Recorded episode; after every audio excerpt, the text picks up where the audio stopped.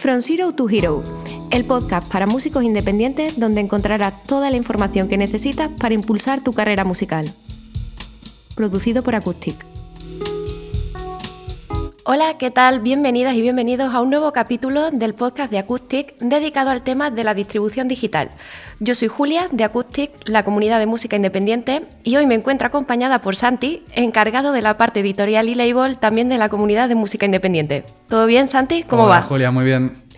Pues mira, Santi, lo primero de todo, quiero que me cuentes qué es la distribución digital. Es decir, de dónde viene, que me lo contextualices un poco para, para poder entender el punto en el que estamos. Claro, efectivamente, para entender un poco la distribución digital, lo que hay que entender sobre todo es de dónde venimos, ¿no? Al final, vale, pensemos, un músico tiene su disco o su EP o sus temas, ¿no? Y quiere lanzarlos al mercado, quiere venderlos, ¿no? Esto, de donde viene originalmente, es de la distribución física, ¿no? Es decir, an anteriormente, hace unos años, los músicos cuando tenían su, imagínate, su caja con sus 500 discos que querían vender o sus 1000 discos o sus 2000, los que fuesen, lo que necesitaban era alguien que efectivamente cogiesen todos esos discos y los pusiesen en los escaparates de todas las tiendas de música, ¿no? Desde los FNAC, los Corte Inglés, los discos Castelló en aquel momento, ¿no? Que estuviese presente en todas las tiendas de música. Para esto es lo que comentamos. Necesitaban una empresa, una discográfica, una distribuidora física, básicamente, que lo que hacía era eso, encargarse de la logística que implicaba el que toda su música, que todos sus discos estuviesen en todas las tiendas o el mayor número de tiendas del país, de Europa, del mundo incluso, ¿no? Pero básicamente venimos de ahí. Vale, Santi, pues en este punto que tenemos contextualizado qué es la distribución física, a mí me interesa saber cómo esto queda en parte residual, como mucho más pensado incluso de coleccionismo, y cómo se pasa a lo digital? ¿Qué, ¿Cuál es el salto? Claro, efectivamente, a finales de los 90 empieza a producirse este cambio de tendencia, ¿no? En el que todo el mundo consumía música en formato físico, iban a la tienda y compraban el disco, y empieza a consumirse música en formato digital. Básicamente surge una o podríamos llamarlo la primera tienda de música que podría ser considerada Napster, que no es bien bien tienda, pero lo que como funcionaba Napster al principio, para que nos entendamos todos, era como el primer emule de la época o el primer Ares, ¿no? Que todos al final hemos acabado utilizando. Totalmente. Básicamente, tú como usuario pues podías compartir música, un formato, un fichero que tuvieses en, MP, en MP3 y la gente que tuviese también Napster podía compartirlo también, podía descargárselo. Básicamente es el nacimiento de la piratería, ¿no? ¿Cuál es el problema con Napster? Pues que obviamente cuando tú compartías ese fichero no, no se pagaba ningún tipo de, de, de regalía, ¿no? De, de, copyright, etcétera, por los derechos que se estaban utilizando de, de ese tema. Entonces, las discográficas entraron a denunciaron a Napster y obviamente es un modelo que fue que fracasó, básicamente porque la música no se monetizaba a través de esto. ¿Qué es lo que ocurre? Que en 2003 surge iTunes y empieza a monetizarse la música a través del método de la, de la, descarga, ¿no? Es decir, la gente entraba en iTunes, podía comprar una canción en formato digital y descargársela en su ordenador. Básicamente la gente compraba una canción pero en formato digital. Ya no iba a la tienda de discos física a comprar el tema, sino que lo hacía a través de, de, de iTunes. El modelo sigue evolucionando hasta que surge Spotify en 2008 con el modelo del streaming, que es el que sin, duda, sin lugar a dudas está imperando actualmente, sin duda alguna. ¿no? Completamente de acuerdo. ¿Cómo funciona Spotify? Pues básicamente Spotify, lo sabe todo el mundo, pero tú pagas una suscripción y tienes acceso a un catálogo de música de lo que tenga toda la tienda. ¿no? Al final, pues los millones de canciones que, que, que existen en Spotify, tú pagando esa suscripción puedes escucharlo. Entonces yo aquí me, planteo otra pregunta, otra cuestión. Eh, dentro de todos estos años que has ido comentando, realmente el lapso temporal es muy corto. Es decir, en algún momento estuvieron conviviendo tanto la parte de la distribución física con la nueva digital. Entonces, en este punto, eh, en este comienzo de, de, repente pues las tiendas de, streaming como, como, Spotify, ¿cómo lo hacía un artista para, para acceder a estas plataformas tan nuevas? ¿Cómo gestionaba esa persona sola? ¿Cómo funcionaba eso? Claro, efectivamente, paralelamente, digamos, a, todo este boom de lo digital que vemos que surge, sobre todo a principios de, de, los 2000, finales de los 90, pero a principios de los 2000 empieza a explotar ya como, como consumo mucho más masivo, los músicos necesitaban a una figura que dijesen, ostras, pues yo cojo tu tema y te lo pongo en Spotify, ¿no? O en su momento en iTunes. Surge también a finales de los 90 lo que, son la, o lo que es la primera distribuidora digital, que básicamente es The Orchard, ¿no? The Orchard fue evolucionando durante el tiempo hasta que básicamente lo que permite eh, hoy en día, ¿no?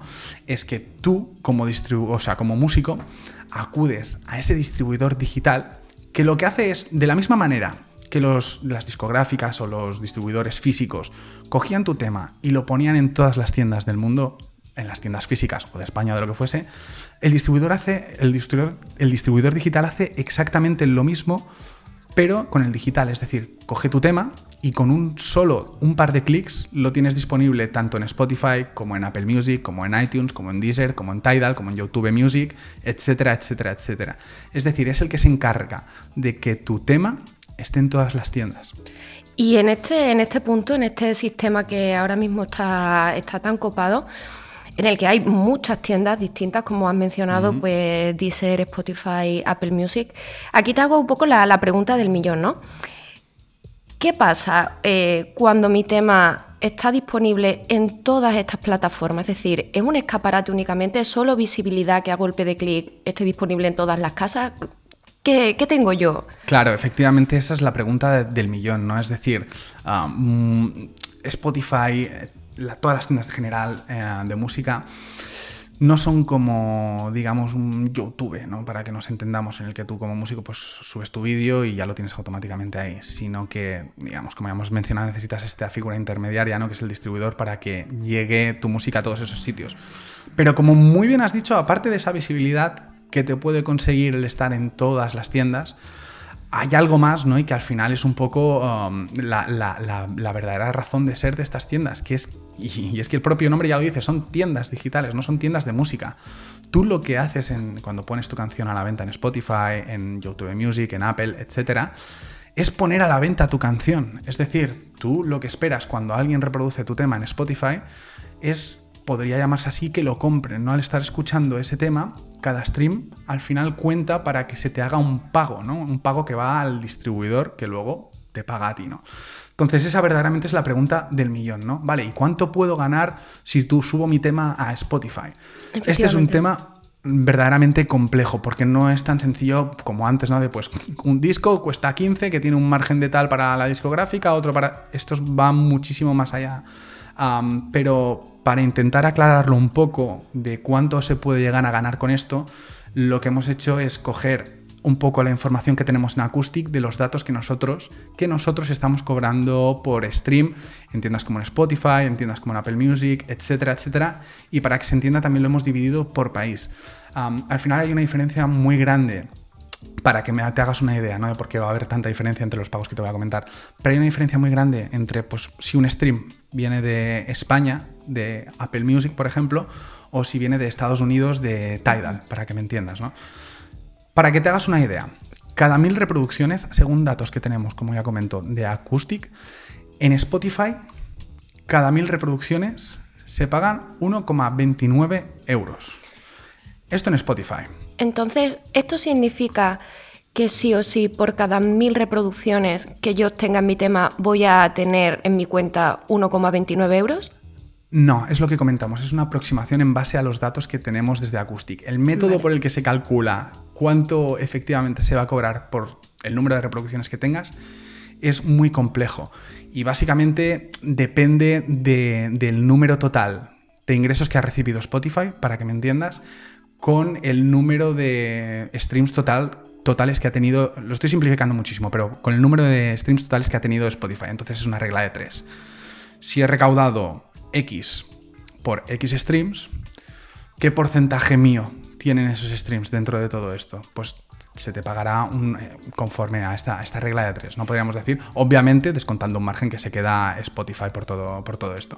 Pero para que te hagas una idea es lo que te comento, las diferentes tiendas tienen diferentes precios, Spotify en España, o sea, en Spotify por cada mil streams vemos que pagan 1,29. Pero Apple Music, por ejemplo, son 4,75, es decir, son casi cuatro veces más, ¿no? y puedes irte a muchísimas otras tiendas. En Deezer, por ejemplo, tenemos 2,71 euros cada mil streams. En, Tidal 5,55, es decir, eh, eh, hay muchísimos factores, dependiendo, por ejemplo, también, pues si un usuario tiene una cuenta premium, no se paga lo mismo ese stream que si viene de una cuenta free, ¿no? Para que te hagas una idea. Y lo que comentamos, también lo tenemos por regiones. Cada mil streams. En el Reino Unido, nosotros recibimos 4 euros aproximadamente. En España, 1,75. En Francia, por ejemplo, 2,74 euros. Es decir, con el streaming al final se gana dinero. Ya vemos que cuesta muchísimo más arrancarlo que, por ejemplo, con el formato físico. Pero sí que es cierto que también se ha ganado una cosa muy importante, que es la, visibilidad y el acceso tan fácil que tiene ahora hoy en día un músico a que su música esté en todas las plataformas digitales. Es decir, antes necesitabas esa discográfica que pusiese a la venta tu música en todas las tiendas, en los escaparates de, como comentamos, Carrefour, etc. Pero hoy en día con dos clics ya tienes tu música disponible para que todo el mundo la escuche también con un clic. Claro. Entonces yo de, todo esto que nos cuentas, porque al final hay una amalgama de datos ingente que cada vez es más complicado por todo el auge de las plataformas que hay, la competencia que habrá entre ellas, entre las tiendas. Yo me quedo con que la figura de, la distribuidora digital es imprescindible para ti como artista, para que haya eh, una entidad que te gestione este valor, este clic que tiene tu canción en cualquier parte del mundo, en cualquier tienda, para tú poder ver esa parte de, de los derechos y que a la vez lo que te hace es conectar a golpe de clic con cualquier parte del mundo, es decir, también te lo amplifica, ¿no?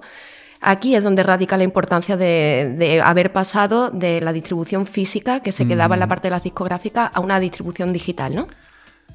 Efectivamente, con la distribución digital ahora puedes poner tu música al alcance de millones de personas con un par de clics y no solo eso, sino que además, digamos que ese distribuidor digital lo que va a hacer también es liquidarte pues todo eso que has ido generando tú a, través de las diferentes tiendas. Y en las distintas partes del mundo. Efectivamente.